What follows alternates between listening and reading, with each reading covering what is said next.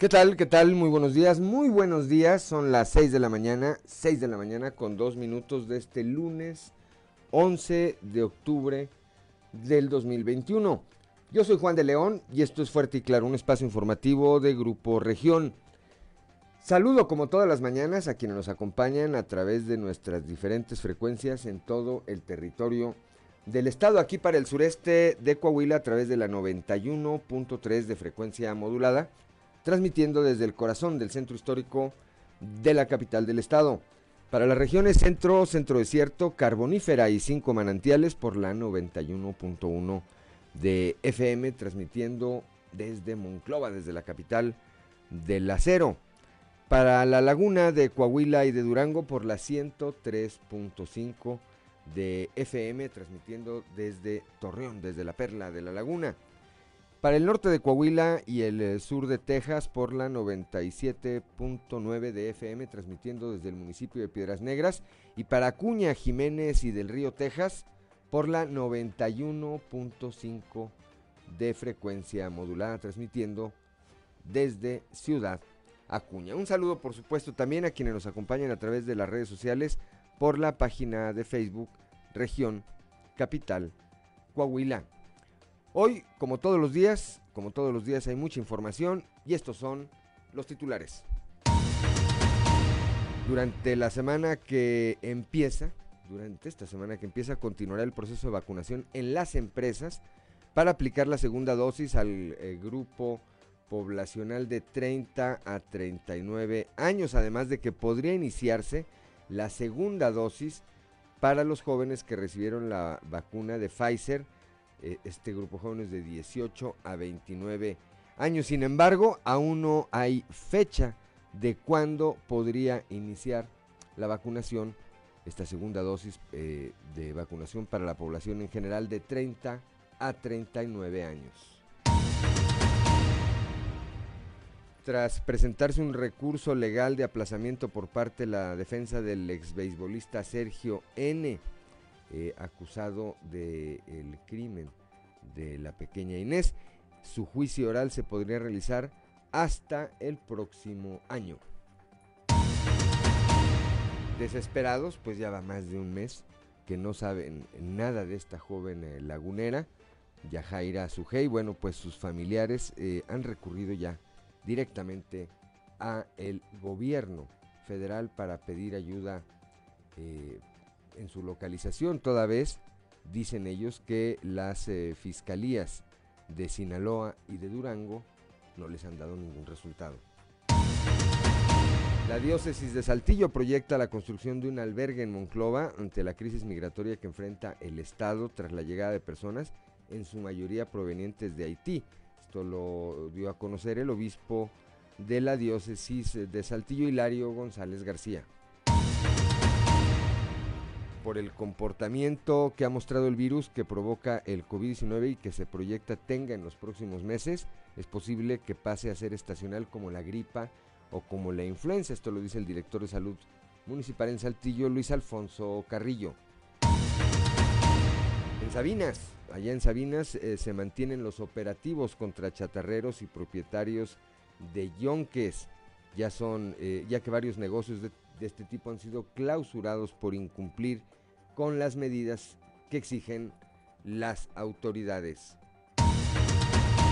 El DIF Coahuila participa en la lucha que emprende el gobierno de Miguel Riquelme contra el cáncer, ya sea en las fases preventivas como de detección o preventiva o de detección, indicó la presidenta honoraria de esta dependencia, la señora Marcela Gorgón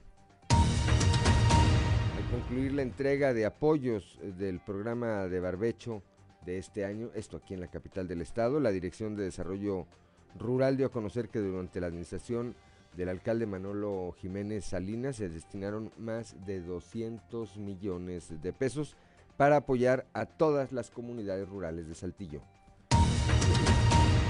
Bueno, pues esto, esta, esta y otra información hoy aquí en Fuerte y Claro. Comenzamos.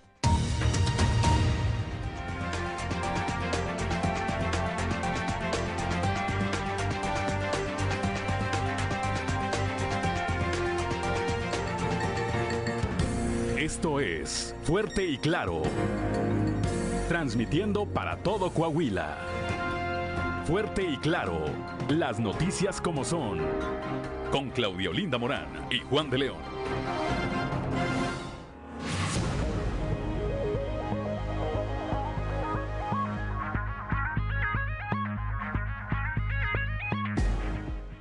Son las 6 de la mañana, 6 de la mañana con 8 minutos. Claudio Linda Morán, muy buenos días. Muy buenos días, Juan. Muy buenos días a toda la audiencia que nos acompaña a esta hora de la mañana. La temperatura en Saltillo 17 grados, en Monclova 22, Piedras Negras 22, Torreón 22, General Cepeda y Arteaga 17 grados, Ciudad Acuña 22 grados, Musquis y San Juan de Sabinas con 21 grados, San Buenaventura 23, Cuatro Ciénegas 22, Parras de la Fuente 19 grados y Ramos Arispe 18 grados centígrados. Pero si usted quiere conocer a detalle el pronóstico del tiempo, vamos con Angélica Acosta. El pronóstico del tiempo con Angélica Acosta.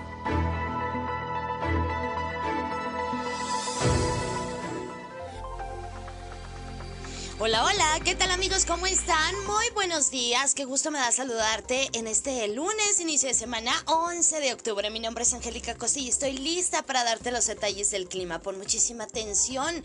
Eh, el día de mañana está por ingresar un huracán categoría 4 o 5 y es muy probable que empecemos a partir del martes a tener algo de probabilidad de lluvia. Vamos a ver cómo nos va a ir eh, en la cuestión climatológica y hay que estar muy al pendiente. ¿Listo? Saltillo para el día de hoy una máxima de 28 grados centígrados, mínima de 19 durante el día, principalmente soleado, rico, cálido, agradable y por la noche parcialmente nublado. La posibilidad de precipitación 3% ahí para Saltillo. Excelente, nos vamos con Monclova. Para este lunes temperatura cálida 35 grados como máxima, eh, como máxima en Monclova, perdón, mínima de 23 durante el día, principalmente soleado, va a estar rico, va a estar cálido, va a estar agradable y por la noche parcialmente nublado. La posibilidad de precipitación totalmente nula ahí para Monclova. Perfecto, vámonos ahora hasta Torreón, Coahuila, 35 grados como máxima para el día de hoy, mínima de 23, también temperatura cálida para Torreón durante el día parcialmente soleado, muy muy caluroso como te comento y por la noche parcialmente nublado. La posibilidad de precipitación ahí para Torreón es de 3%, excelente. Piedras Negras también temperatura cálida, 36 grados como máxima para este inicio de semana, mínima de 24 durante el día, muy cálido, una buena cuota de sol y por la noche un cielo parcialmente nublado. De igual manera se va a sentir algo cálido por la noche, ¿eh? La posibilidad de lluvia 3% ahí para Piedras Negras. Perfecto, nos vamos hasta Ciudad Acuña.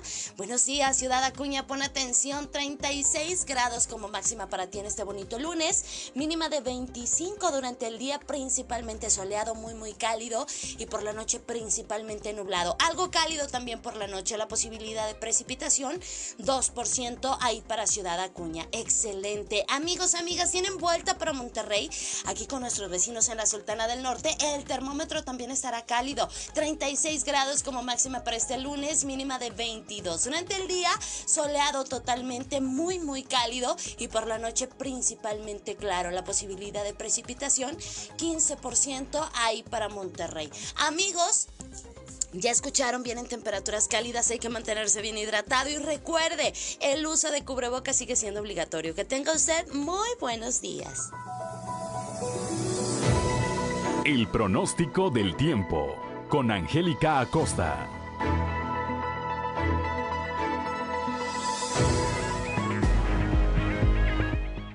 Son las 6 de la mañana, 6 de la mañana con 11 Minutos, hora, hora de ir a las efemérides del día con Ricardo Guzmán. One, two, three o'clock, four o'clock, rock. ¿Quiere conocer qué ocurrió un día como hoy? Estas son las efemérides con Ricardo Guzmán. Un día como hoy, pero de 1823, se fundó el Heroico Colegio Militar de México, el general mexicano José Joaquín Herrera, ministro de Guerra y Marina, expidió un decreto para crear esta institución. También, el 11 de octubre pero de 1829, nació el escritor, periodista y político mexicano José María Vigil, miembro de la Academia Mexicana de la Lengua.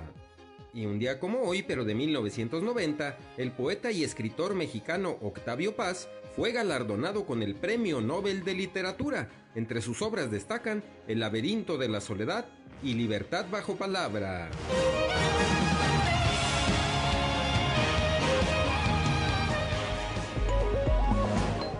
6 de la mañana, 6 de la mañana con 12 minutos. Claudio Linda Morán, Santoral del día de hoy. Hoy te toca otra vez. Otra vez. Pues hay muchos Juanes en todo el Santoral. San, es de San Juan 23, del Papa San Juan 23. Eh, también es día de San Felipe, San Alejandro, Nicasio, Gumaro, Plácida y Zenaida.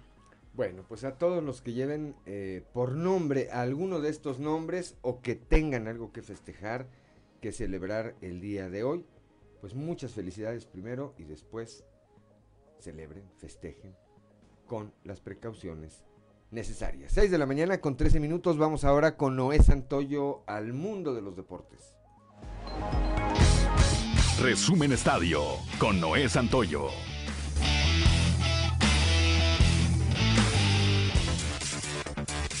Ayer la selección mexicana de fútbol recuperó la cima del octagonal final rumbo a Qatar 2022 al vencer tres goles por cero a Honduras ante unos 60 mil aficionados en el Estadio Azteca. Ayer el Tri exhibió un gran nivel y se cambió el infame grito homofóbico por el cántico de El Chucky Lozano, el consentido y autor de la cereza del pastel. El mejor, por amplio margen del tridente soñado junto a Raúl Jiménez y Tecatito Corona, Irving Lozano fue el más insistente, como hace tres días en el empate ante Canadá, y de hecho estuvo muy cerca de anotar en la jugada que derivó en el gol de Sebastián Córdoba. La tercera y última presentación del Tri en esta fecha FIFA será de visita en el estadio Cuscatlán de El Salvador, donde jugarán este próximo miércoles 13 de octubre a las 21 horas con 5 minutos, que será el tercer partido como visitante para los mexicanos, con saldo al momento de una victoria y un empate en esa condición. La gran carrera de Sergio Pérez en Turquía tuvo algunos momentos destacados y uno de los mejores fue su batalla contra Lewis Hamilton sobre la vuelta 35 cuando logró defender su ventaja y de ahí en adelante todo fue ganancia para el piloto mexicano. El monoplaza de Red Bull tenía ventaja cuando estaba cruzando la recta en el inicio de una nueva vuelta y fue cuando el piloto de Mercedes decidió atacar y rebasar. Lo había conseguido al acelerar por la derecha antes de la primera curva. La carrera fue ganada por Mercedes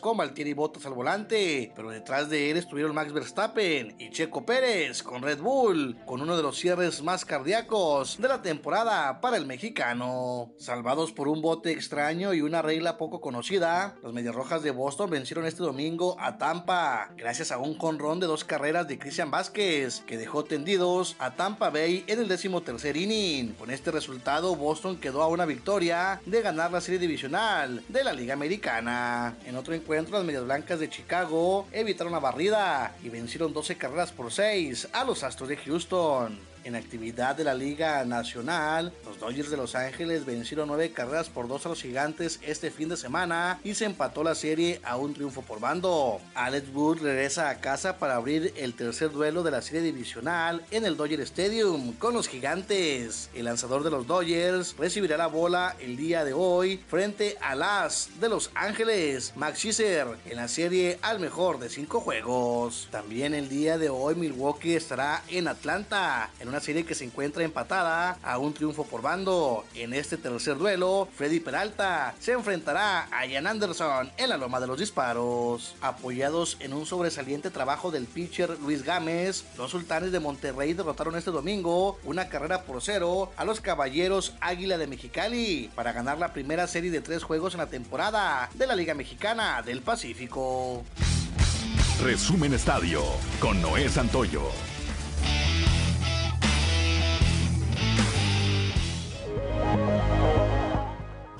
Son, las 6 de la mañana, 6 de la mañana con 17 minutos. Claudinda Morán, la cotización peso dólar. Hoy lunes 11 de octubre, el tipo de cambio por medio del dólar en México es de 20 pesos con 60 centavos a la compra, 20 con 35 a la venta, 20 con 85 sigue para arriba.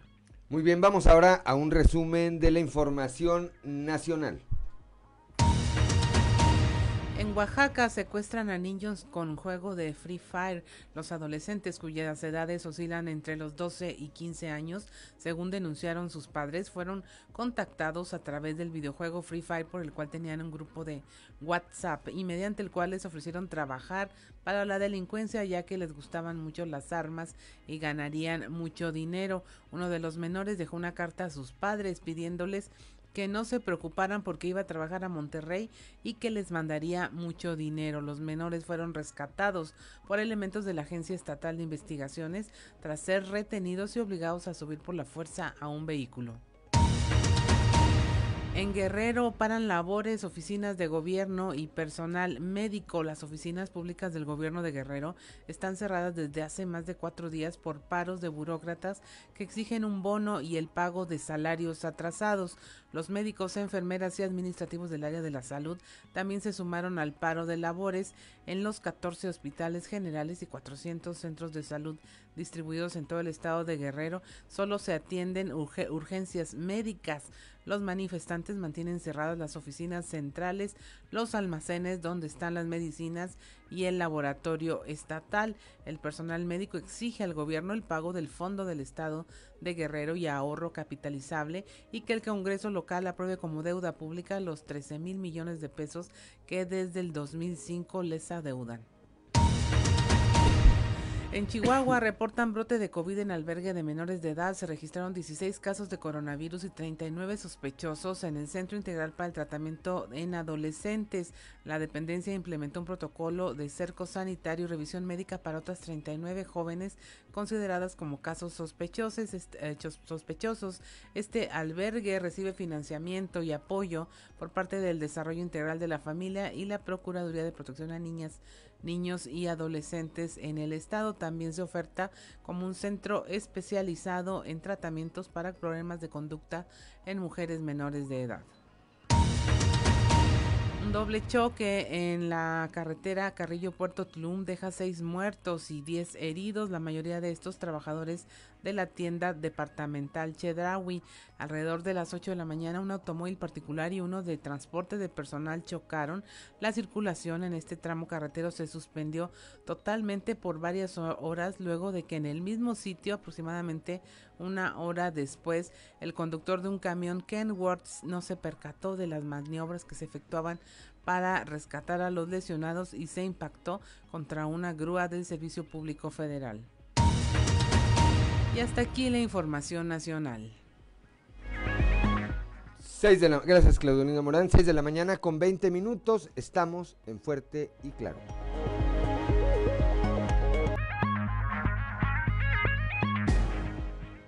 Son las 6 de la mañana con 24 minutos, vamos rápidamente a la portada del día de hoy de nuestro periódico Capital, que en su nota principal, bueno, pues destaca este hecho del que vamos a hablar en un momento más adelante con nuestros eh, compañeros no hay fecha definida aún para continuar con la vacunación de la eh, población eh, general de 30 a 39 años. Esto de acuerdo a información que da a conocer la propia Secretaría de la Delegación de la Secretaría del Bienestar a cargo de Reyes, eh, Flores Hurtado. Perdón.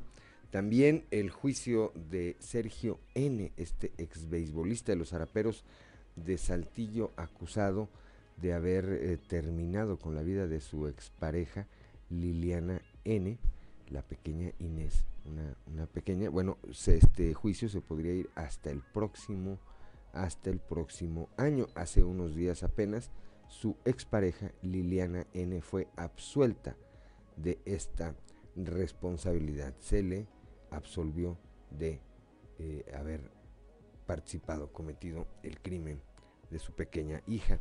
La diócesis de Saltillo proyecta construir un albergue en Monclova, algo así como la casa de una casa del migrante en Monclova, esto ante la crisis migratoria que se vive aquí en el estado, sobre todo con el incremento del paso de ciudadanos haitianos hacia, hacia la frontera norte en busca de eh, ingresar a los Estados Unidos. Esto lo da a conocer el obispo de la diócesis local, eh, Monseñor Hilario González García.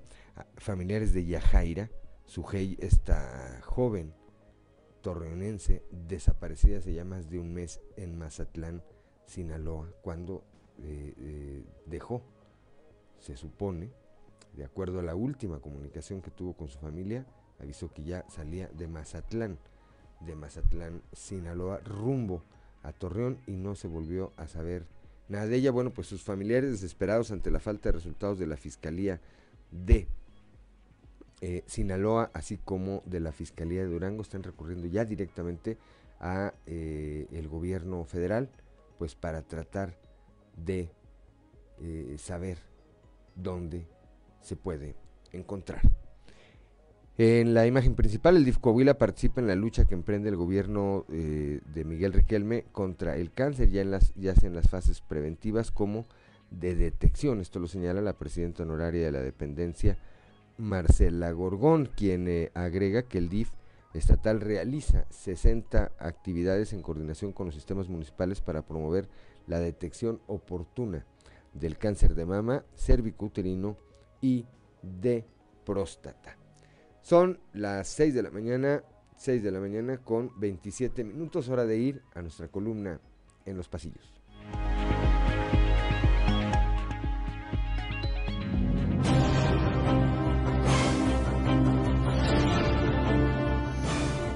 El cartón de hoy, Justicia Gourmet, que nos presenta al exdirector de Pemex, Emilio Lozoya, sentado a la mesa de un restaurante muy fifí, mientras una mano le acerca en charola de plata un enorme cerdo con una manzanita en la boca llamado impunidad.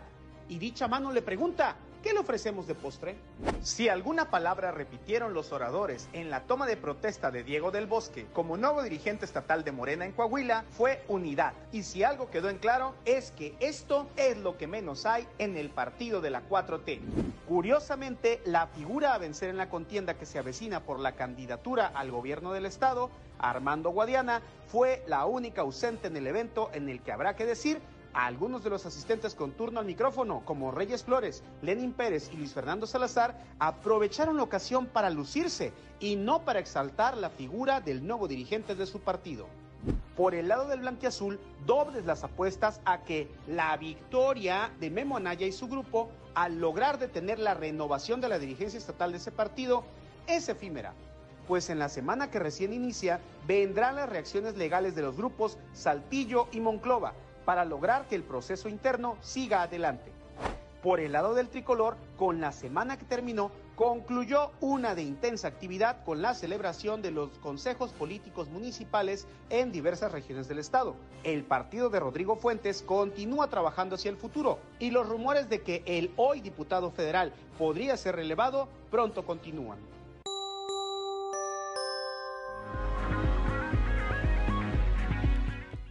Son, perdón, son las 6 de la mañana, 6 de la mañana con 29 minutos. Vamos ahora rápidamente un panorama informativo por el estado. Comenzamos con eh, nuestra compañera Leslie Delgado y este tema de Sergio N., este ex beisbolista, eh, que junto con su pareja Liliana N. habían sido fueron acusados en su momento de haber terminado con la vida de una pequeña, de la pequeña Inés. Bueno, Liliana N. la semana anterior eh, repito, fue absuelta.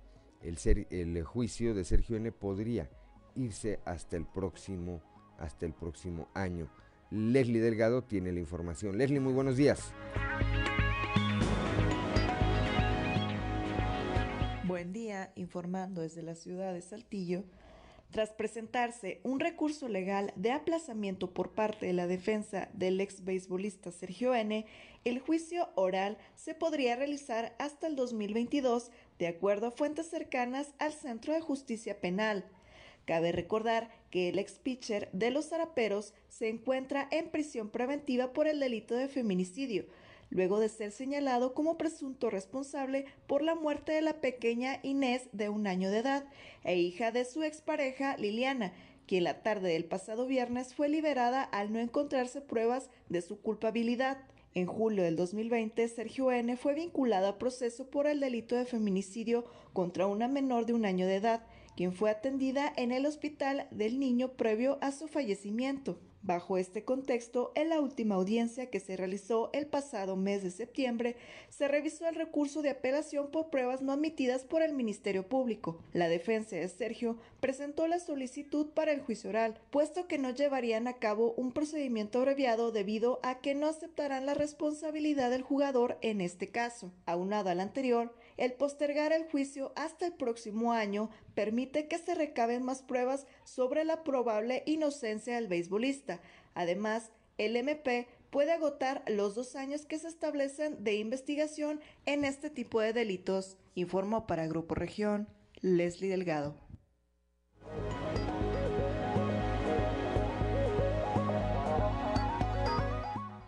6 de la mañana con 32 minutos. Nos vamos ahora ya a la región Laguna, donde desesperados por no tener noticias de su hija, los papás de Yajaira Sujei, pues eh, ya a un mes de su desaparición están pidiendo la intervención del gobierno federal para localizarla. La información con nuestro compañero Víctor Barrón.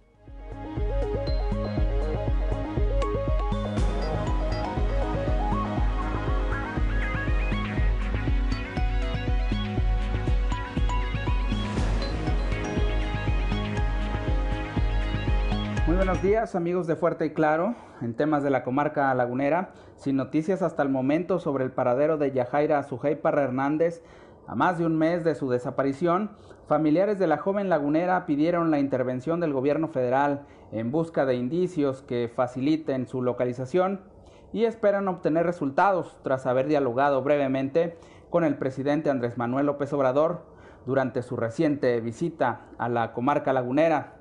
Vamos a escuchar parte de lo que en ese sentido comentó la señora Alma Delia Hernández, madre de Yajaira Sujei.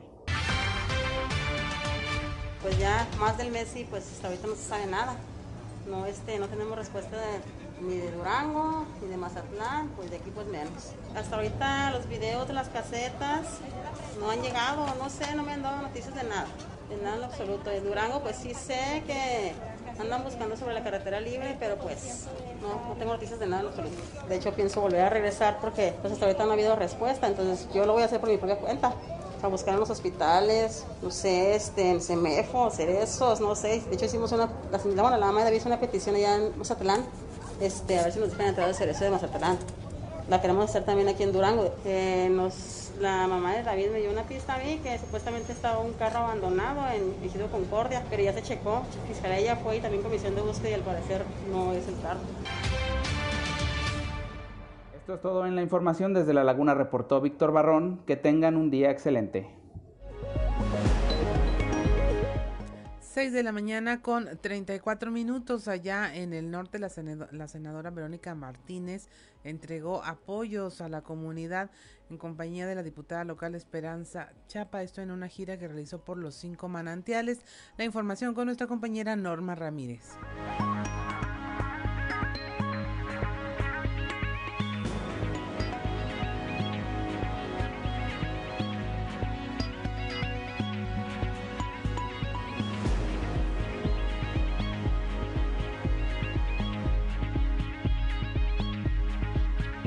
Muy buenos días, Claudia Juan.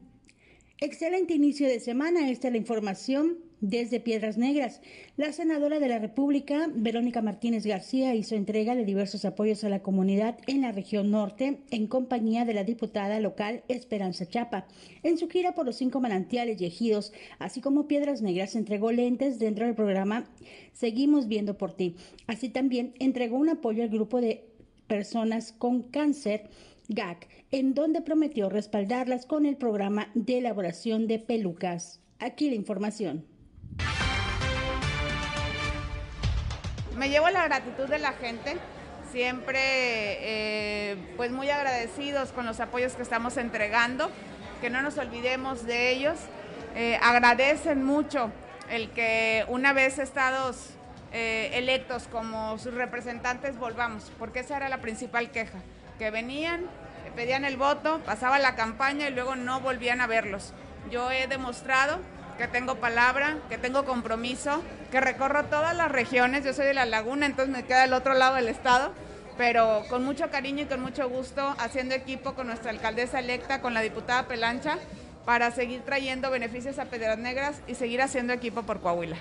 Sí, vamos a implementar este programa Seguimos viendo por ti en otras regiones del estado. El arranque fue acá en, en el norte y bueno, pues próximamente lo vamos a hacer en otras regiones del estado. Para Fuerte y Claro, Norma Ramírez. 6 de la mañana con 36 minutos. Siguen operativos contra chatarreros y propietarios de yonques. Esto allá en la región carbonífera. Nuestro compañero Moisés Santiago nos tiene la información a detalle.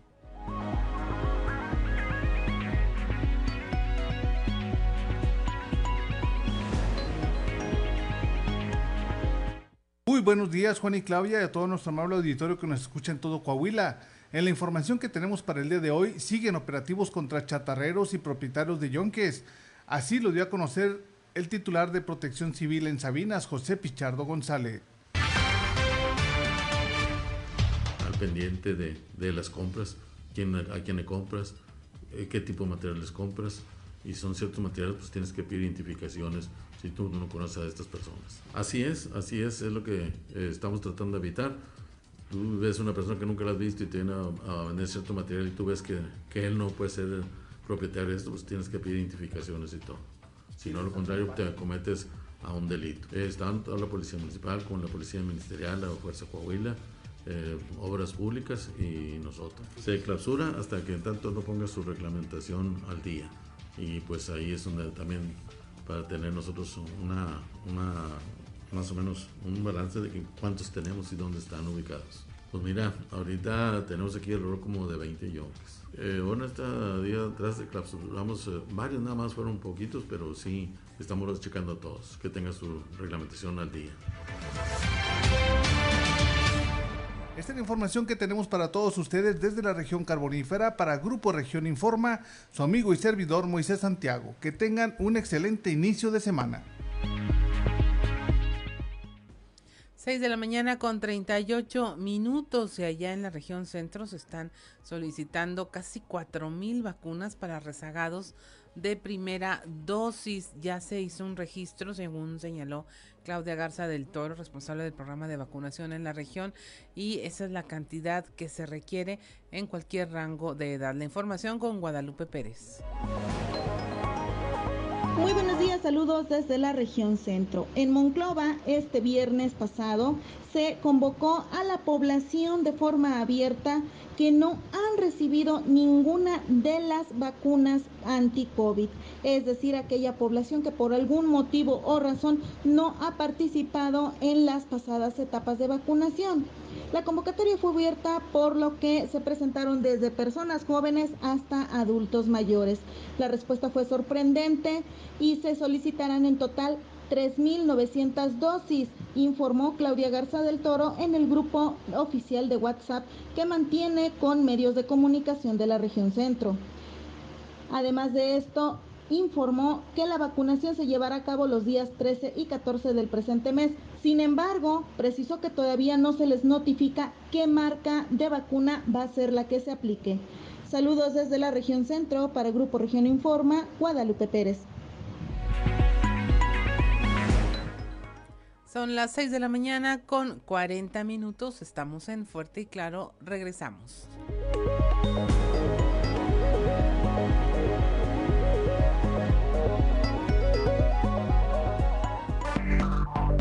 Enseguida regresamos con Fuerte y Claro.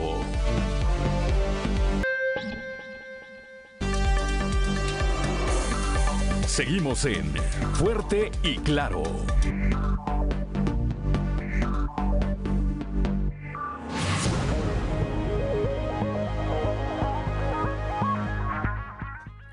Ya son las 6 de la mañana, 6 de la mañana con 44 minutos, está en la línea telefónica, está en sí, ¿verdad? Está en la línea telefónica ya mi compañero Christopher, Christopher eh, Vanegas con eh, esta información que tiene que ver con el proceso de vacunación anti-COVID. No hay fecha todavía para la vacunación a población general de 30 a 39 años. Cristo, muy buenos días.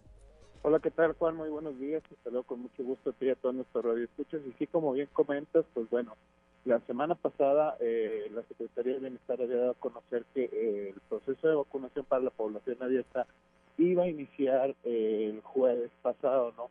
Esto no sucedió, posteriormente, pues bueno, se había eh, comentado que pudiese haber iniciado eh, durante el fin de semana, sin embargo, pues tampoco sucedió. Al respecto, pues hablamos con el delegado del gobierno federal, Reyes Flores Hurtado, este, esto pues para que nos diera a conocer cuándo podría iniciar el proceso de vacunación, sin embargo, comenta que no hay fecha y que se va a continuar con el proceso de vacunación en las empresas eh, de este rango de 30 a 39 años. Escuchemos parte de su declaración. Tenemos vacunación, sí, ya de hecho hemos, hemos tenido vacunación esta semana, toda esta semana tuvimos vacunación, continuamos la, la, la siguiente con aplicación de vacunas 30-39, segunda, segunda dosis, y vamos a, vamos a iniciar también una parte de segunda dosis 18-19, las que se les aplicó Pfizer, porque en esa etapa se aplicaron dos vacunas, Pfizer y, AstraZeneca en dos etapas, pero Pfizer es, es, eh, una vacuna de aplicación hasta 35 días en segunda dosis, entonces vamos a, arrancar ya eh, también la próxima semana, con esa, nada más con esa parte de la población. La de AstraZeneca estamos en tiempo, señor. Estamos en tiempo. Mucho, estamos en tiempo suficiente. Recuerden que terminamos 18-19 con AstraZeneca hace 40 días. Pues eso implica que tenemos 40 días todavía para que se aplique la segunda dosis. AstraZeneca es hasta 84 días la segunda dosis. ¿Y ya se sabe? ¿Podría ser ya para población abierta? Eh, estoy viendo, te insisto, cómo va, cómo va a avanzar todavía. A lo mejor a, mitad de semana estaremos logrando o estaremos este, eh, abriendo ya población eh, dependiendo de cómo avancemos en, este, en esta etapa en la temporada. Son las 6 de la mañana, 6 de la mañana con 47 minutos. Bueno, pues ahí, ahí la información que tiene que ver con este tema que me llama la atención, Cristo, porque el delegado del gobierno federal recurrentemente había dicho que él no quería mezclar los temas de eh, su responsabilidad federal con las del partido y se había eh, mantenido bastante alejado de su partido y este fin de semana estuvo muy activo ahí en la toma de protesta de Diego del Bosque Cristo. Sí, así es. Este, bueno, pues es que son parte de las eh, acciones que, que bueno, que, que dicen por un lado pero pues toman eh, otras acciones por el otro lado. Como bien comentas, estuvo muy activo durante este fin de semana con acciones de su partido y pues bueno, ahí es donde, donde dio la declaración de respecto al sistema de, vacunación. Bien, gracias Cristo, gracias por tu reporte, muy buenos días. Que tengas excelente mañana, Juan, un gusto saludarte. Gracias, igualmente. Son las 6 de la mañana, 6 de la mañana con 48 minutos que curiosamente Claudio Auditorio este fin de semana que tomó protesta ya formalmente Diego del Bosque como nuevo dirigente de Morena en Coahuila, el único que no estuvo presente fue Armando Guadiana, que es quien promovía la unidad. Pareciera que eh, si hubieran esperado a que tuviera gira o que estuviera fuera para programar el evento donde sí estuvieron en cambio Luis Fernando Salazar, Lenin eh, Pérez, el propio eh, Reyes Flores, eh, José Ángel Pérez, entre, entre otras de las figuras, entre otras de las figuras de eh, Morena. Y, repito, eh, ellos insisten en, unidad, pero pues me parece que es lo que menos tienen en ese partido. A lo mejor creyó que iban a estar las Pandora en la celebración o algo, ¿no? Pues sí. A lo mejor.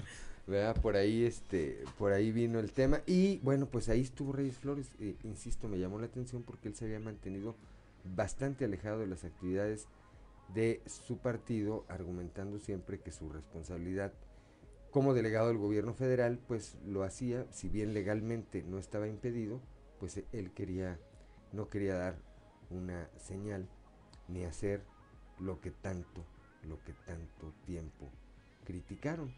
Pero bueno, pues hasta ahí, hasta ahí le llegó la congruencia a Reyes Flores, que pues hay quienes dicen que también le late su corazón y que tiene intenciones de buscar en un futuro ser candidato al gobierno del estado. Son las 6 de la mañana, 6 de la mañana con 50 minutos. Claudio Linda Morán. Pues eh, no está todavía nuestro compañero. Vamos a, un corte. No, faltan cinco minutos. Ya tenemos en la línea Raúl Rocha para seguir con este tema del el COVID que, bueno, dentro de la nueva normalidad sería que podría convertirse en algo estacional como la influenza. Eh, buenos días, Raúl. Hola, ¿qué tal? Buenos días, Olinda. Eh, sí, el comportamiento que ha registrado el virus que provoca el COVID-19 y que se proyecta tenga en los próximos meses apunta a que será estacional como la influenza o cualquier otra eh, enfermedad respiratoria. Así lo indicó el director de la salud en el municipio Luis Alfonso Carrillo. Agregó que bajo ese escenario puede trabajarse con esquemas más ordinarios para contener los contagios en los diferentes sectores de la sociedad. Escuchemos lo que nos comentó. Lo que estamos viendo es que la curva sigue bajando y todavía tenemos el mes de octubre y de noviembre. Es muy probable que siga bajando y que en diciembre estemos en cifras tan bajas que nos permitan visualizar condiciones más ordinarias, no tan extraordinarias como las que tenemos ahorita. Inclusive eh, las gentes que hacen seguimiento de esto están adelantando que pasando el periodo de invierno, las condiciones ya no van a regresar a, lo mismo que hemos vivido estos dos años, sino que ya la convivencia con el virus va a ser de un virus totalmente estacional. ¿Qué quiere decir con eso? Que el virus va a vivir dentro de nuestro medio ambiente, pero que al igual que sucede con la gripa o al igual que sucede con la influenza, habrá algunos casos, habrá algunos brotes, pero esto va a ser ocasional. 6 de la mañana con 52 minutos. Esto pues básicamente es, es, como lo habían anticipado y que aunque se vio muy grave la situación, pues la tendencia era a llegar a este punto en donde una vez vacunada la mayor parte de la población, se iban a frenar las transmisiones y los contagios y finalmente podríamos tener esto que llegase a ser estacional, tan estacional como la gripa o la influenza.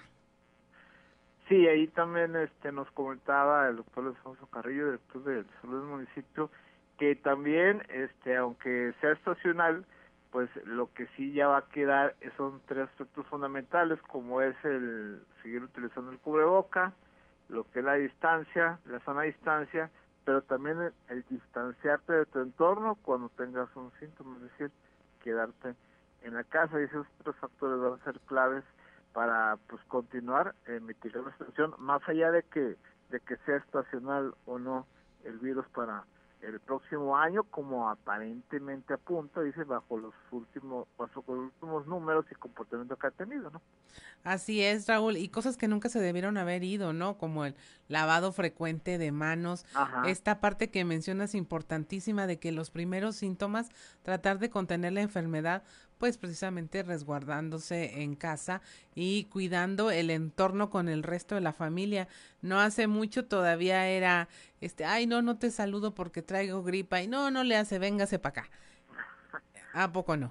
Sí, sí, el doctor se tomaba un poquito más eh, a la ligera, no con tantas eh, reservas en ese sentido, igual uno hasta asistía con la gripa al trabajo, nada más ahí de repente, bueno, pues no te lo acerques tanto, pero al final de cuentas sí era común que mucha gente que no los tumbaba de cama la enfermedad como puede ser una gripa habitual, pues iban al lugar de trabajo, ¿no? O a la misma eh, escuela o centro de estudio, pero así cualquier síntoma de cualquier tipo, obviamente, como no vamos a saber exactamente qué, gripa es, si es influenza o hasta un COVID, bueno, es por eso que van a, están solicitando desde hace tiempo, obviamente, que se queden en casa hasta pasar los días convenientes, ¿no? Así es, Raúl. Pues muchas gracias por tu enlace, muy interesante y sobre todo eh, decirle a las personas pues que se siga cuidando. Así es, todavía y más aún en esta fecha como es el que ya viene el, el invierno y estamos en pleno otoño. 6 de la mañana con 55 minutos. Muchas gracias a Raúl. Estamos en Fuerte y Claro, regresamos.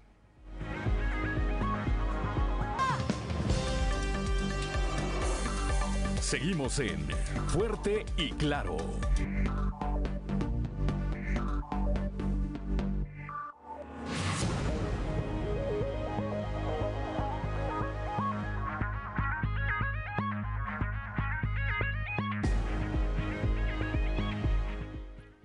Son las 6 de la mañana, 6 de la mañana con 59 con 59 minutos. Vamos rápidamente a la columna de todos los moles con Álvaro Moreira.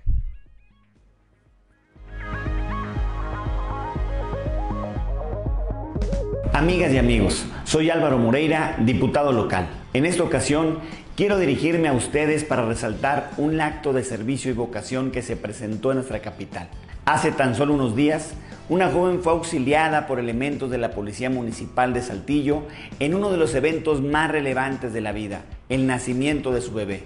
Y es que estando cumpliendo su deber, los oficiales fueron requeridos para brindar asistencia y apoyo en plena vialidad pública ante la imposibilidad de llegar a tiempo a una unidad médica. Los policías no dudaron en reaccionar para salvaguardar la vida de la madre y su bebé. Hay que recordar que esta corporación recibe constantemente capacitación para brindar un mejor auxilio a la población, entre lo que se incluyen su actuación en caso de parto es por ello que en pocos minutos los oficiales activaron su protocolo y aplicaron sin demora los procedimientos necesarios para la llegada del bebé. Gracias a su pronta y eficaz actuación, ambos se encuentran en buen estado de salud.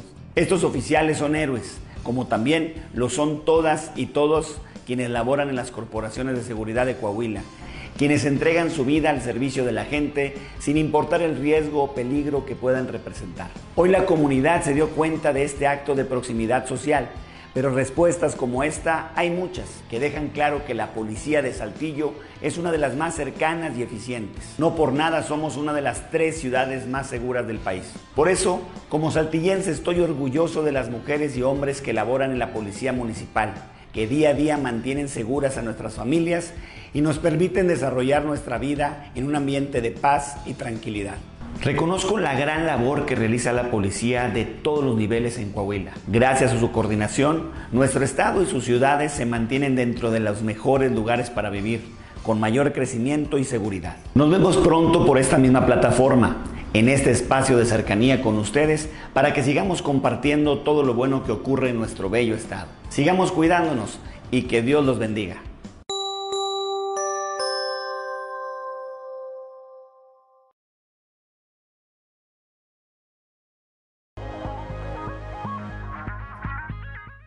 Son las 7 de la mañana, 7 de la mañana con dos minutos. Mira, Claudio Auditorio, qué importante es la capacitación. Luego eh, perdemos de vista lo que se requiere para invertir en un aspecto tan importante como es este y que puede ser la diferencia, porque no es el, me parece que no es el primer caso en el que elementos de la policía municipal, cuyas funciones pues son evidentemente resguardar la seguridad, prevenir el delito, eh, logran intervenir, logran intervenir, este y participar de temas como estos, ¿verdad? De temas como estos y, representan la diferencia entre la vida y la muerte. Así es. Capacitar o no estar capacitado es lo que hace la diferencia. Totalmente de acuerdo, porque es cuando vemos que realmente la policía está para ayudar y no solamente cuando para actuar cuando se entra en conflicto con la ley.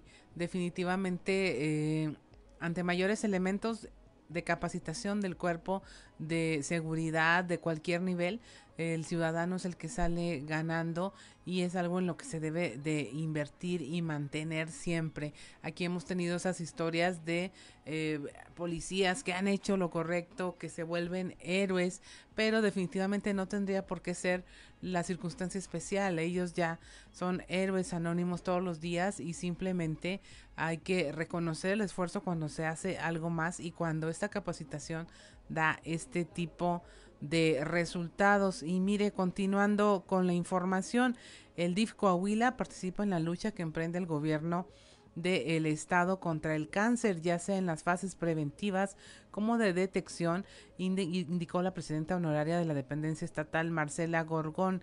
El DIF, en el DIF Coahuila se trabaja en equipo con el gobierno del Estado a través de la Secretaría de Salud y los sistemas DIF municipales para promover la detección oportuna del cáncer y brindar atención a quienes luchan eh, contra este mal. En este sentido, Marcela Gorgón indicó que durante octubre, que es el mes de la lucha contra el cáncer, el DIF estatal realiza 60 actividades en coordinación con los sistemas municipales para promover la detección oportuna del cáncer de mama, cervicouterino y de próstata.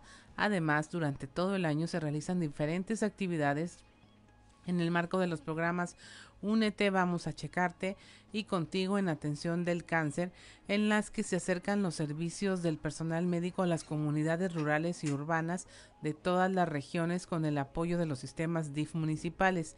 Por su parte, Roberto Cárdenas Zavala, director general de la dependencia, indicó que durante el mes de octubre se realizan en cada una de las coordinaciones regionales de la dependencia pláticas y talleres de prevención del cáncer en sus modalidades presencial y virtual, además de muchas actividades de difusión como periódicos murales y entrega de dípticos informativos. Gracias, Claudio Linda Morán. Son las 7 de la mañana, 7 de la mañana con 5 minutos. Ya está en la línea telefónica, como todos los lunes, nuestro amigo Rubén Aguilar Valenzuela. Rubén, muy buenos días. buenos días, Juan. Buen día que nos escucha. Pues en esta ocasión mi comentario eh, es sobre el acuerdo nacional México-Estados Unidos que se firmó el viernes en torno a la estrategia conjunta para combatir la inseguridad. Eh, muchos meses atrás una comisión binacional trabajó los elementos de este acuerdo que tiene seis compromisos, seis acciones directas con eh, se pueden leer hoy en la de, de artículo capital eh, ah, suple, sustituye este acuerdo, que es un tema de la relación México Estados Unidos, a la iniciativa Mérida, que se firmó en época del presidente Calderón y presidente George W. Bush, eh, y que se mantuvo en los siguientes años con resultados, pues digamos, nulos no solo en México no se redujo la violencia, creciendo a llegar a los niveles de hoy, son los más altos desde el año 60, probablemente 1960. Eh, la, la, la, violencia en países menos de homicidios dolosos por 100.000 habitantes, que es un indicador internacional, y no se reduce tampoco el consumo de las drogas en Estados Unidos cuando uno eh, pues lee los los seis compromisos y las seis acciones directas, pues uno no puede estar en, desacuerdo que, hay que eh, trabajar en la prevención y acercarse a los jóvenes, que se, directamente combatir el Estado, que si hay que combatir el tráfico de las armas, que si hay que trabajar en, investigación, los delitos, etcétera, ¿no? Y que se pueden, insisto, leer hoy en, Capital. Pero surge una pregunta de base, es que, bueno, ¿qué cantidad hay de un acuerdo de dimensión y que en este sentido puede ser, como ocurrió con la iniciativa Mérida, eh, ¿quién va a financiar este programa? ¿Cuáles son los criterios que indiquen que hay éxito en el desarrollo de este programa. Eh, o sea, si no cumple con el acuerdo, cosas operativas que es un programa que se va a aplicar y se va a llevar a cabo y que no solo es una lista de buenas intenciones que de entrada lava la cara de ambos gobiernos en un tema sustantivo eh, está urgido ese acuerdo nacional, este compromiso, este, pues realmente, realmente funcione, pero sin ser eh, eh, mal, mal hecho, mal acuerdo, simplemente decir, bueno, qué condiciones existen objetivas para dar garantía que estos seis, seis y no queden otra vez en buenas intenciones. Así es, estamos platicando con eh, nuestro amigo Rubén Aguilar Valenzuela sobre este eh, acuerdo binacional México-Estados Unidos para combatir al crimen organizado. Y yo agregaría una pregunta, Rubén. Eh, agregaría una pregunta a estas que tú planteas porque la primer duda es que cuando vemos que aquí en el país, más allá de ese acuerdo, aquí en el país no se combate como entenderíamos tendría que hacerse eh, al crimen organizado, pues entonces, ¿qué, qué, qué fin tendría firmar un acuerdo de esta naturaleza, hacer esta serie de compromisos, si aquí hemos visto muestras que ya es hasta ocioso repetirlas, Rubén? Este, tienes toda la razón y podemos añadir esas preguntas cuando un país como el nuestro sostiene que eh, pues no hay que combatir al crimen organizado, pues si no hay que darle abrazos y no balazos, que no hay que utilizar la acción fuerza, porque la fuerza genera violencia. Eh, no sabemos la estrategia que ha creado el actual gobierno de, contemplación, digamos, de consideración al crimen organizado, pues uno sí tiene derecho a través de añadirlo a las preguntas que yo propongo y plantearse cuál será eh, de manera objetiva eh, que la garantía de que de que funcione ¿no? y de que no se quede solo en un discurso este eh, que los dos gobiernos lo necesitan porque es un tema central y sustantivo de la relación junto con el de la migración el cumplimiento del, del acuerdo del TECMEC de, del acuerdo comercial México-Estados Unidos pero eh, bueno ahí está eh, qué bueno que se hizo qué bueno que se firmó, este, pero qué garantías objetivas tiene para que no se vuelva a convertir en una iniciativa media. Así es. Gracias Rubén, como siempre, como todos los lunes, te deseo que tengas una excelente, excelente semana, Rubén Aguilar. Y, igual, Juan, igual para quien nos escucha, eh, buen día. Muy buenos días, son las 7 de la mañana, 7 de la mañana con 11 minutos, y es que sí, Claudia, auditorio, a ver, firman un convenio México y Estados Unidos para combatir a la delincuencia organizada. Y yo repito la pregunta, ¿cuál es el objetivo de nuestro país de firmar un convenio de esta naturaleza en el que se establecen una serie de compromisos si vemos que aquí no se combate al crimen organizado? Entonces parecería un despropósito o, peor aún, pues una, una simulación total. Así es, una simulación y sobre todo que eh, no hay bueno, ni datos confiables que nos digan hacia dónde va caminando el país en materia de seguridad. No tenemos estadísticas confiables, eh, las que hay, el presidente las desdeña y definitivamente cada estado está haciendo su esfuerzo aparte, desarticulado totalmente porque no hay quien cohesione todas estas intenciones a la larga. Así es. Son las 7 de la mañana con 12 minutos, Claudio Linda Morán. Bueno, y esta mañana vamos a conversar con eh, María Guadalupe Caro Angulo, quien es representante de la Asociación de Nacional de Padres de Familia, para ver cómo va este atropelladísimo reinicio de ciclo escolar en medio de medidas sanitarias, pandemias, ausencias, falta de recursos en las aulas, ausencias de alumnos. Eh, y en una población que pues todavía no está vacunada tampoco. ¿Cómo estás? Buenos días, María Guadalupe. Sí, así este, ¿no la tenemos a María? ¿Sí?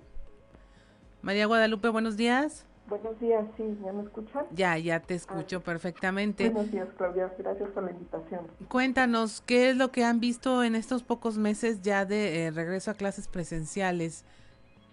Pues mira, sí, eh, como tú dices, ha sido muy atropellado.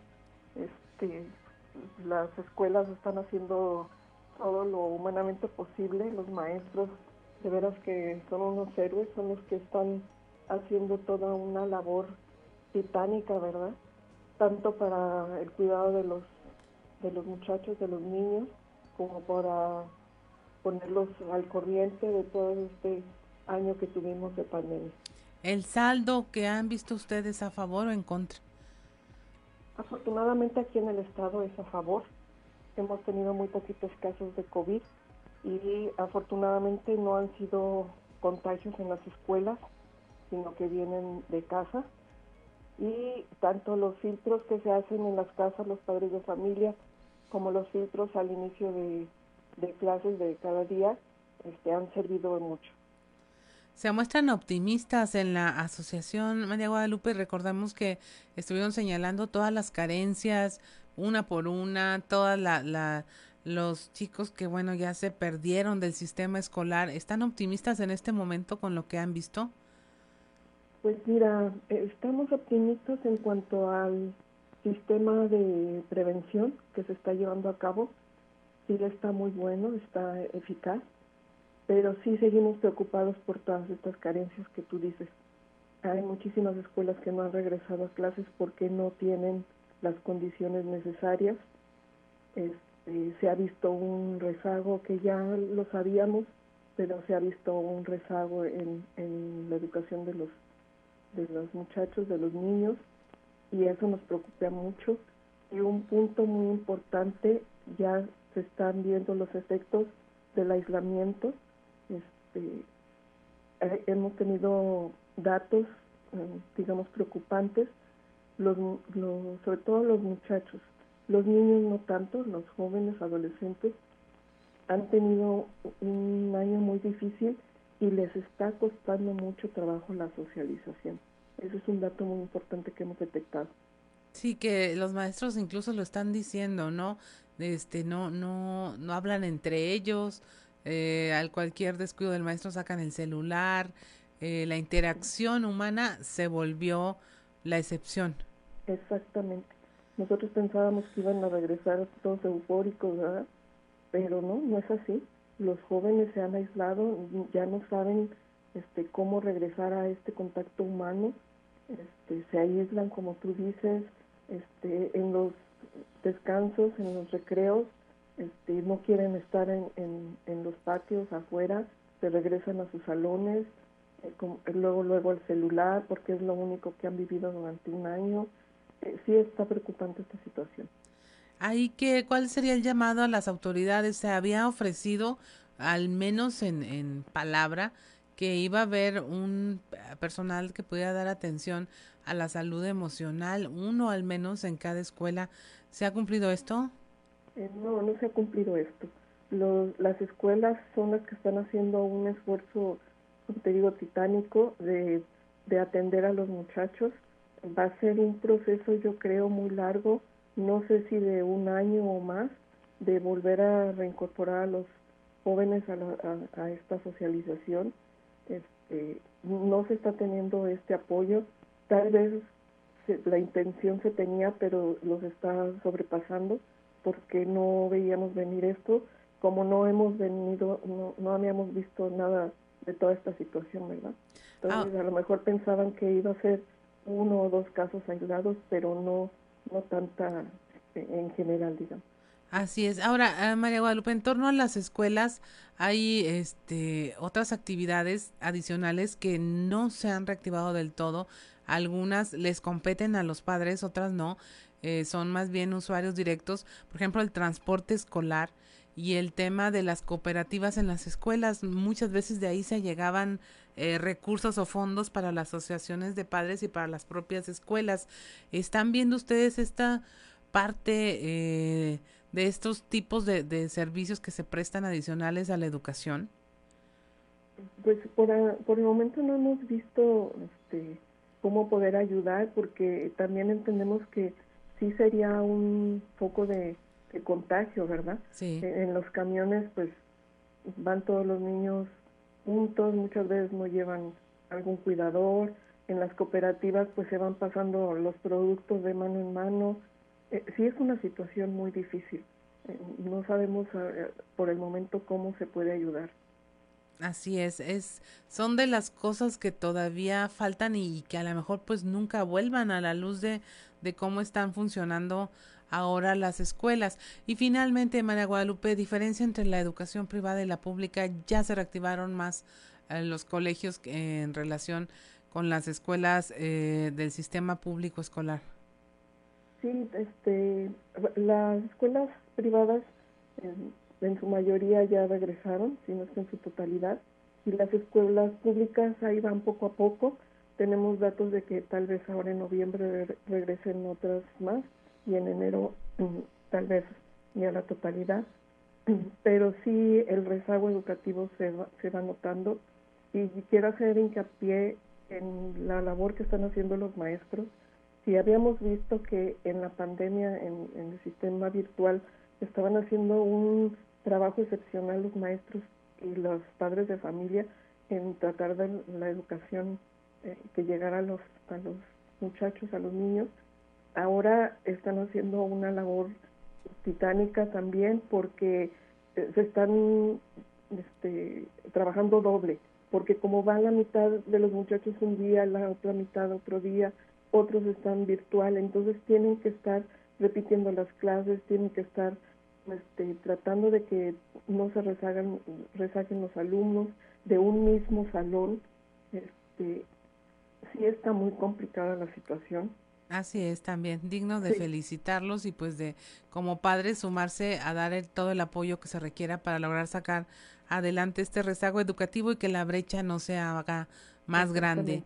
Muchas gracias. Así es. Sí, no, sí, dime. Nada más, por último, los padres de familia no podemos eh, volver a dejar a los maestros solos, tenemos que seguir con nuestra labor, tenemos que seguir apoyando en casa, no es de que ya regresaron a la escuela y adiós, no, tenemos que seguir en casa trabajando. Así es, pues yo me quedaría con ese mensaje, no dejemos a los maestros solos otra vez. Muchas gracias María Guadalupe Caro Ángulo, un placer platicar contigo esta mañana y estaremos al pendiente de este tema tan importante como es la educación. Que tengas un excelente inicio de semana. Igualmente a todos los radioescuchos también. Gracias. Siete de la mañana con 21 minutos, estamos en Fuerte y Claro, regresamos.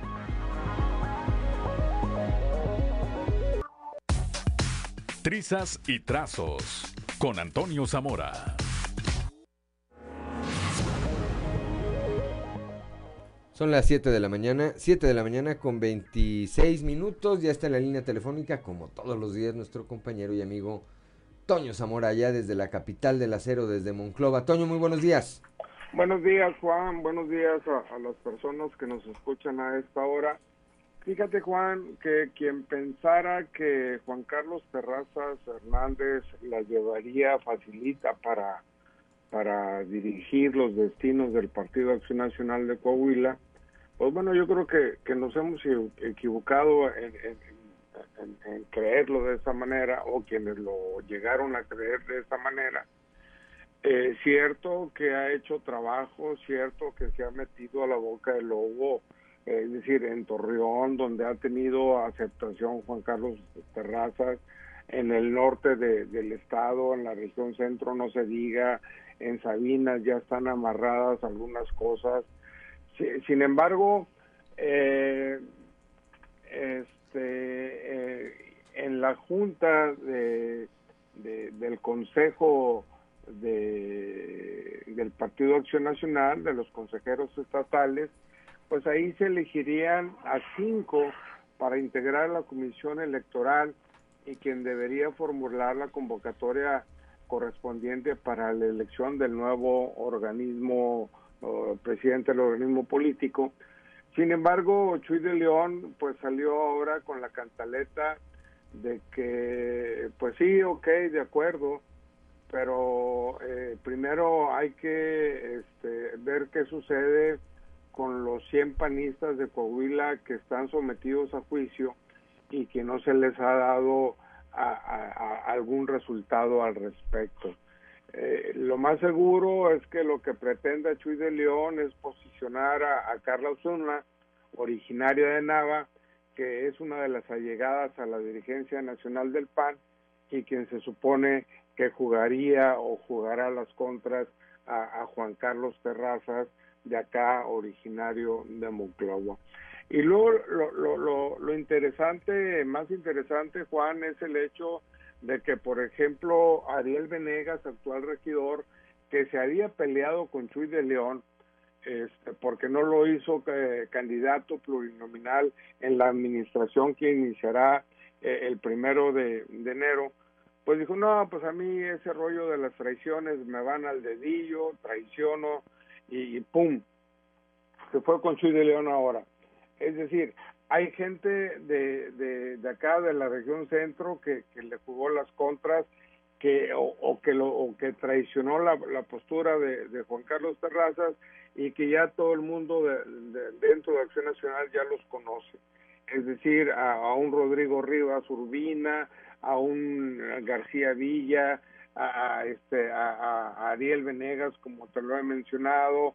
Total este hay gente de ese de ese tamaño que se la pasa en traición y traición pues para conseguir cosas para ellos. Y lo más seguro es que Chuy de León les haya prometido pues todo en caso de que hicieran lo que hicieron cuando se realizó esta esta junta donde no se eligió nada.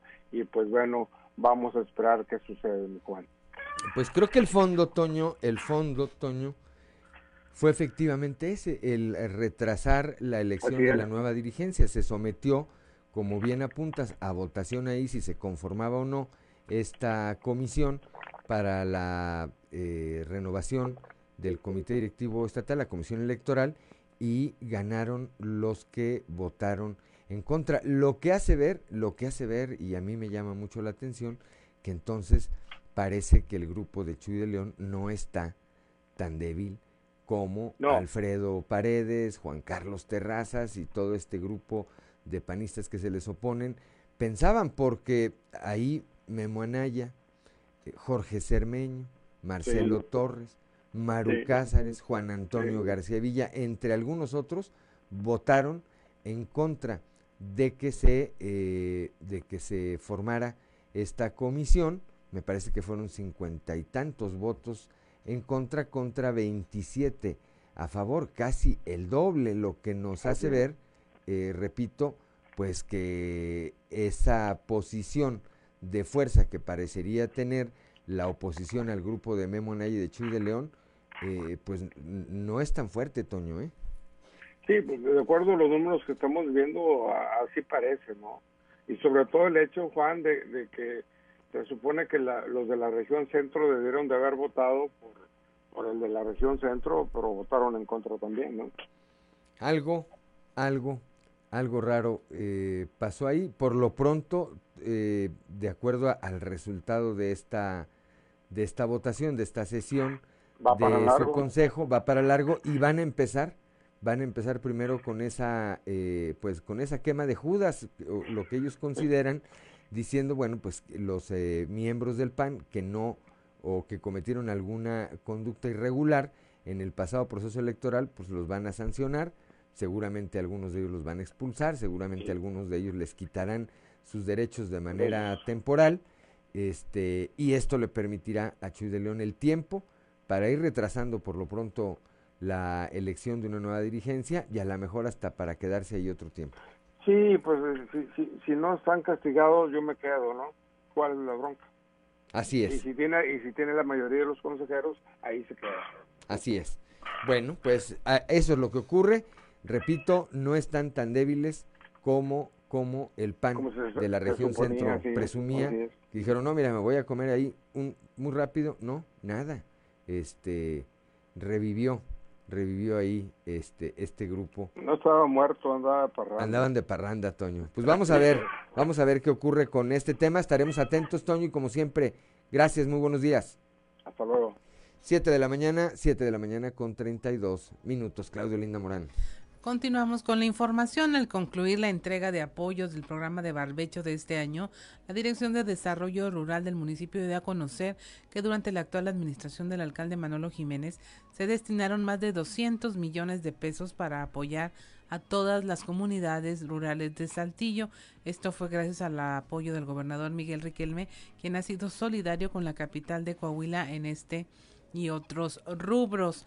También eh, eh, comentó que solamente en el año 2018 se destinaron 125 millones de pesos en diversas obras y programas para los ejidos, lo que representó una cifra sin precedente en la historia del municipio.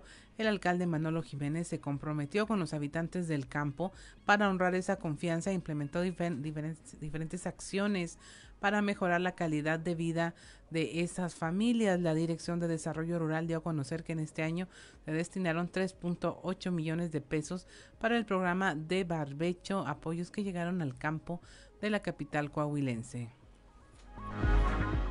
Son las 7 de la mañana, 7 de la mañana con 33 minutos.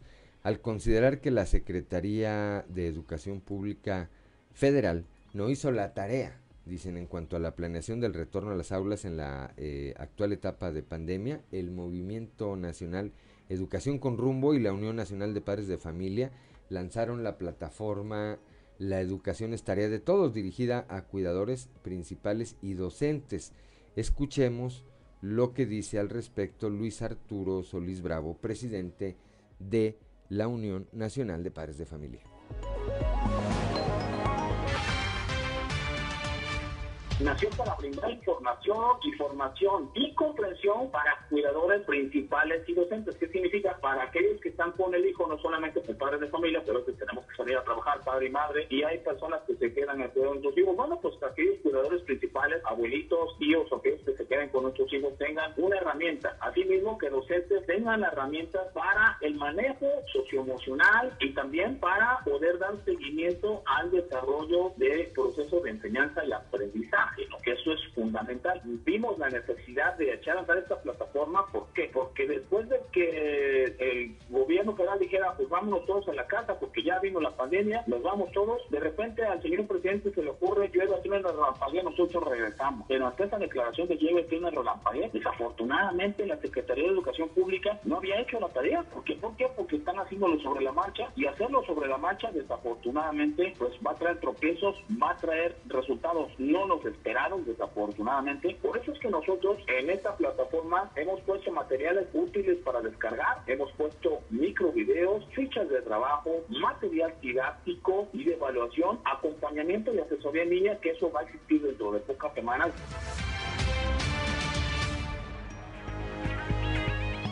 Son las 7 de la mañana, 7 de la mañana con 35 minutos, Claudio Linda Morán.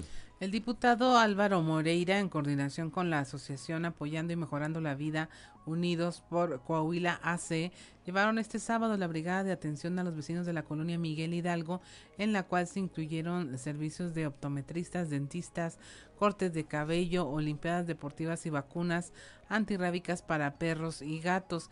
Estos servicios y otros que se van incorporando dependiendo de las necesidades de los vecinos se estarían brindando en las diferentes colonias al sur de la ciudad. Se espera con estas brigadas mejorar la calidad de vida de las personas que habitan estos sectores del distrito 16.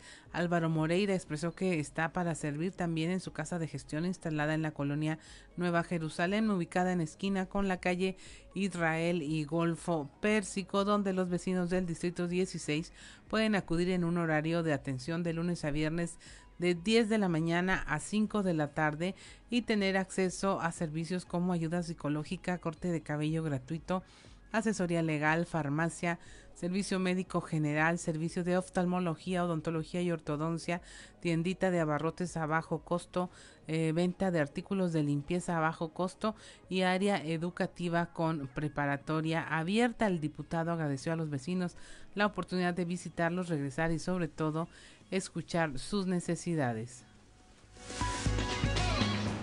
7 de la mañana, 7 de la mañana con 37 minutos, el eh, diputado local Héctor Hugo Dávila Prado presentó un pronunciamiento en el reconocimiento a las acciones del gobierno estatal con relación al impulso del turismo en Coahuila y esfuerzos y los esfuerzos concretados en ese sector. Este pronunciamiento señala que ante el panorama complicado y el eh, nulo apoyo de las autoridades federales, el gobierno estatal a través de la Secretaría de Turismo comenzó a implementar acciones y medidas que buscarían dar respuesta a la nueva realidad provocada por la pandemia. El esfuerzo, dijo, no se ha detenido, ya que hace unos días fue presentado el pasaporte Coahuila, que tiene como objetivo incentivar el turismo en el estado mediante cupones de promociones y descuentos, con la participación de más de 80 establecimientos ligados a la cadena de servicios de turismo. Este eh, reconocimiento que plantea el diputado dice también que eh, se contempla que el programa, este programa del Pasaporte Coahuila genere una derrama económica de 950 millones de pesos y se convierte en el parteaguas del turismo en el estado. Además, tanto el año pasado como este se han realizado las respectivas ediciones de la carrera Coahuila 1000 con las medidas sanitarias adecuadas y dejando como resultado en ambos casos una derrama económica de más de 35 millones de pesos y un incremento significativo en la ocupación hotelera. Son las 7 de la mañana, 7 de la mañana con 38 minutos. Claudelina Morán. Mientras el presidente Andrés Manuel López Obrador confirmó la continuidad del programa Agua Saludable para la Laguna, productores del ejido La Goma en Durango mantienen su postura en contra de la obra debido al impacto que tendría en los escurrimientos naturales que benefician a esta comunidad tras el desistimiento del amparo promovido por ambientalistas de la Asociación Pro Defensa del NASA, así con el consenso de la Comisión Nacional del, del Agua que estableció con el resto de los ejidos del módulo de riego 03 es actualmente La Goma, el único poblado cuyos habitantes luchan por sus derechos ante la federación. Esto lo señaló David Chavarría Rico, ejidatario del sector. Nosotros todavía somos un ejido que vamos a ir hasta lo último. Por ahí nos están metiendo manito de cochino. Al no aceptar nosotros vamos a quedar fuera de los beneficios de la tecnificación. Todo el tiempo hemos estado fuera, señores. Todo el tiempo hemos estado fuera. Y más que nada, si ustedes no saben, vayan y vean en qué condiciones están nuestros canales cuando hay una tecnificación. Entonces, nos van a dejar fuera de la tecnificación, nos van a dejar fuera de los apoyos. ¿Qué más importa que nos dejen fuera de esto? Nosotros seguimos en nuestra postura. No. Hasta el último momento.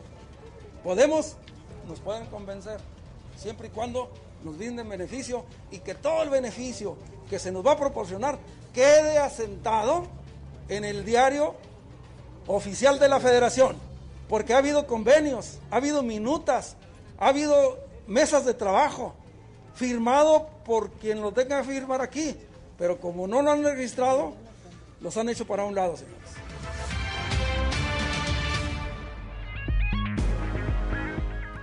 Ya son las 7 de la mañana, 7 de la mañana con 40 minutos, estamos en Fuerte y Claro.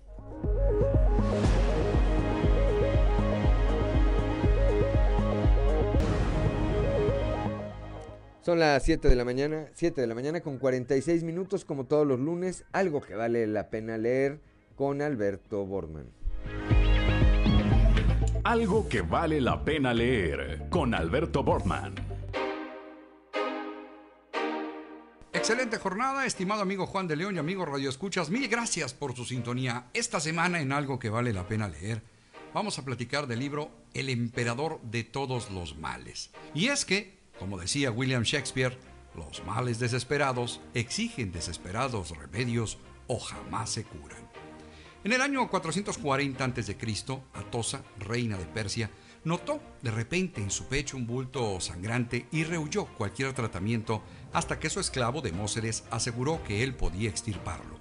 Fue entonces cuando Hipócrates, considerado padre de la medicina, llamó en su registro a esta enfermedad carquinos, que quiere decir cangrejos, debido a las pequeñas figuras que se forman y aprecian cuando existe un tumor.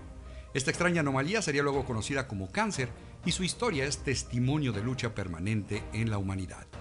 Así lo afirma el oncólogo Siddhartha Mukherjee, quien al escribir sobre esta patología obtuvo el premio Pulitzer de no ficción en el 2010 por su libro El emperador de todos los males, una biografía del cáncer, ensayo que explica las aristas biológicas, médicas, políticas y sociales que comprenden esta cruel enfermedad relacionada con el crecimiento anormal de las células.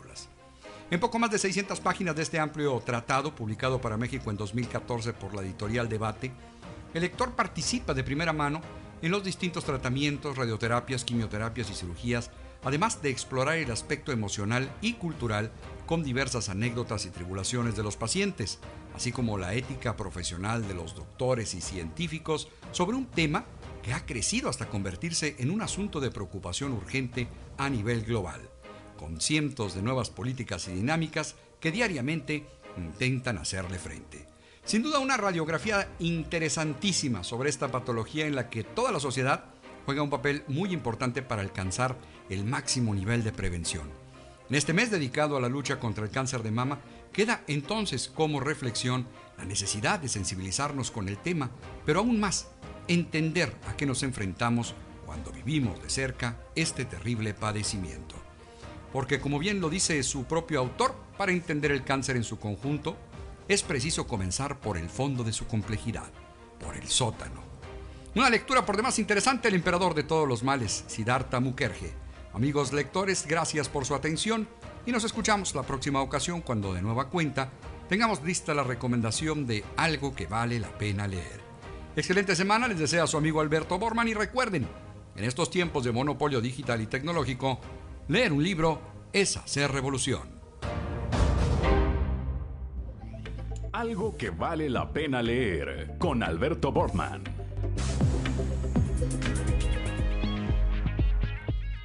Son las 7 de la mañana, 7 de la mañana con 49 minutos. Vamos rápidamente a un resumen de la información nacional. A niños con juego de Free Fire, esto en Oaxaca. Los adolescentes cuyas edades oscilan entre los 12 y 15 años de edad, según denunciaron sus padres, fueron contactados a través del videojuego Free Fire por el cual tenían un grupo de WhatsApp y mediante el cual les ofrecieron trabajar para la delincuencia ya que les gustaban mucho las armas y ganarían mucho dinero. Uno de los menores dejó una carta a sus papás pidiéndoles que no se preocuparan porque iba a trabajar a Monterrey, Nuevo León y que les mandaría mucho dinero. Los menores fueron rescatados por elementos de la Agencia Estatal de Investigaciones en Oaxaca tras ser retenidos y obligados a subir por la fuerza a un vehículo. En Guerrero paran labores en oficinas de gobierno y personal médico. Las oficinas públicas del gobierno de Guerrero están cerradas desde hace más de cuatro días por paros de burócratas que exigen el bono, un bono y el pago de salarios atrasados médicos, enfermeras y administrativos del área de la salud también se sumaron al paro de labores en los 14 hospitales generales y 400 centros de salud distribuidos en toda la entidad y solo se atienden urgencias médicas. Los manifestantes mantienen cerradas las oficinas centrales de la Secretaría de Salud, los almacenes donde están los medicamentos y el laboratorio estatal. En Chihuahua reportan brote de COVID en albergue de menores de edad. Se registraron 16 casos de coronavirus y 39 sospechosos en el Centro Integral para el Tratamiento en Adolescentes. Eh, la dependencia implementó un protocolo de cerco sanitario en este albergue que recibe financiamiento y apoyo por parte del sistema DIF y la Procuraduría de Protección de Niñas, Niños y Adolescentes a cambio de alojar a menores de edad cuya tutela ejerce el Estado. Al mismo tiempo se, ofrece, se ofrecen los servicios de este centro como centro especializado en tratamiento para problemas de conducta en mujeres menores de edad. Doble choque en la carretera Carrillo Puerto Tulum deja seis muertos y diez heridos, la mayoría trabajadores de la tienda departamental Chedraui. Alrededor de las 8 de la mañana un automóvil particular y uno del de transporte de personal chocaron. La circulación se suspendió totalmente y una hora después en el mismo sitio a un conductor de un camión Kenworth que no se percató de las maniobras ocasionadas por el accidente se impactó contra una grúa del Servicio Público Federal. Y hasta aquí la información nacional. 7 de la mañana, 7 de la mañana con 52 minutos. Vamos rápidamente con Ámbar y Lozano al show de los famosos. El show de los famosos con Amberly Lozano. William Valdés confiesa que hace terapia para lidiar con las redes sociales. El actor, cantante y conductor cubano William Valdés reveló que tuvo que acudir a terapia para poder hacer frente a las duras críticas que recibe en las redes sociales. Valdés afirmó a sus compañeros en el programa Venga la Alegría que decidió hacer algo para no darle tanta atención a la negatividad en las redes sociales. Todo surgió por una dinámica que hicieron en el programa matutino, en el que el comediante El Capi Pérez preguntó a todos los conductores a quién de sus compañeros le afectan más las críticas en las redes sociales. La gran mayoría escribió el nombre de William Valdés. Las críticas a William se intensificaron cuando el cubano volvió a Quiero Cantar, emisión que se desarrolla dentro de Venga la Alegría. El joven conductor aseguró que se sometió a terapia para que tantos mensajes negativos no le afecten en su salud emocional.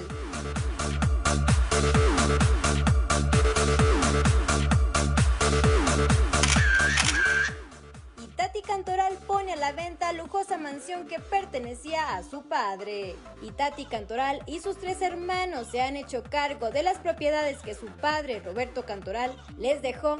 Sin embargo, recientemente se reveló que pusieron a la venta una lujosa mansión que está ubicada en una zona exclusiva de Rancho Viejo, Texas, y que pide 27 millones de pesos. En una entrevista, el hermano menor de Itati Cantoral, Roberto, habló sobre la decisión que tomaron en familia y la razón por la que han puesto a la venta la casa que perteneció a su padre. Aunque le tienen mucho cariño a la propiedad y pasaron buenos momentos en ese lugar, mencionó que decidieron venderla debido a que están pagando mucho por su mantenimiento, además de que ya no visitan la mansión.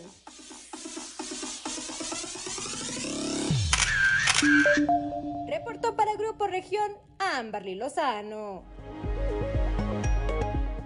Son las 7 de la mañana con 54 minutos. Gracias, Ámbar Lozano, y gracias, gracias a usted por habernos acompañado a lo largo de estas dos horas aquí en eh, Fuerte y Claro esta mañana, esta mañana de lunes. Concluimos ahí así este espacio informativo correspondiente al día de hoy y le reitero, gracias, gracias de verdad por acompañarnos, gracias a Ricardo Guzmán en la producción, a Ricardo López en los controles, a Cristian Rodríguez y Ociel Reyes, Ociel Reyes y Cristian Rodríguez que hacen posible la transmisión de este espacio a través de las redes sociales, a Claudio Linda Morán, como siempre por su acompañamiento, pero sobre todo a usted, que nos distingue con el favor de su atención. Yo soy Juan de León y esto es Fuerte y Claro, un espacio informativo de Grupo Región, eh, bajo la dirección eh, general de David Aguillón Rosales. Muy buenos días.